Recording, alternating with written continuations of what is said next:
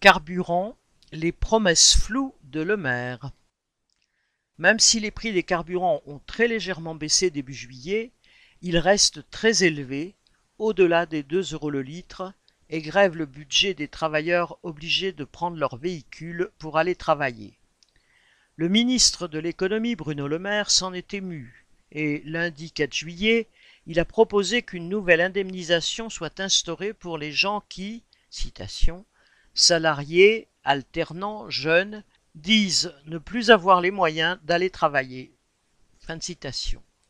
Cette aide serait modulée en fonction des revenus, y compris pour les gros rouleurs, ceux qui font plus de 12 000 km par an, qui bénéficieraient alors d'un bonus par rapport aux autres catégories. Le maire est évidemment conscient du mécontentement des automobilistes face au prix des carburants en hausse presque constante. En revanche, les belles paroles et les promesses fumeuses ne coûtent rien au ministre, qui pour l'instant n'a fixé ni le montant de l'indemnisation, ni le plafond de ressources à ne pas dépasser pour la toucher. Il est en outre significatif que seul le trajet domicile-travail serait partiellement indemnisé.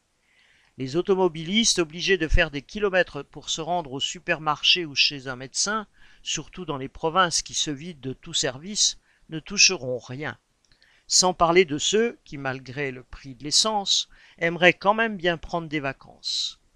Pendant ce temps-là, Total a fait 16 milliards de dollars de bénéfices en 2021, BP seulement, entre guillemets, 7,6 milliards, pour ne citer que deux des géants du pétrole.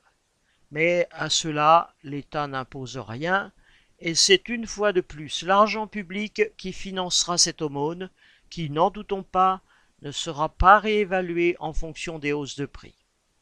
Marianne L'Amiral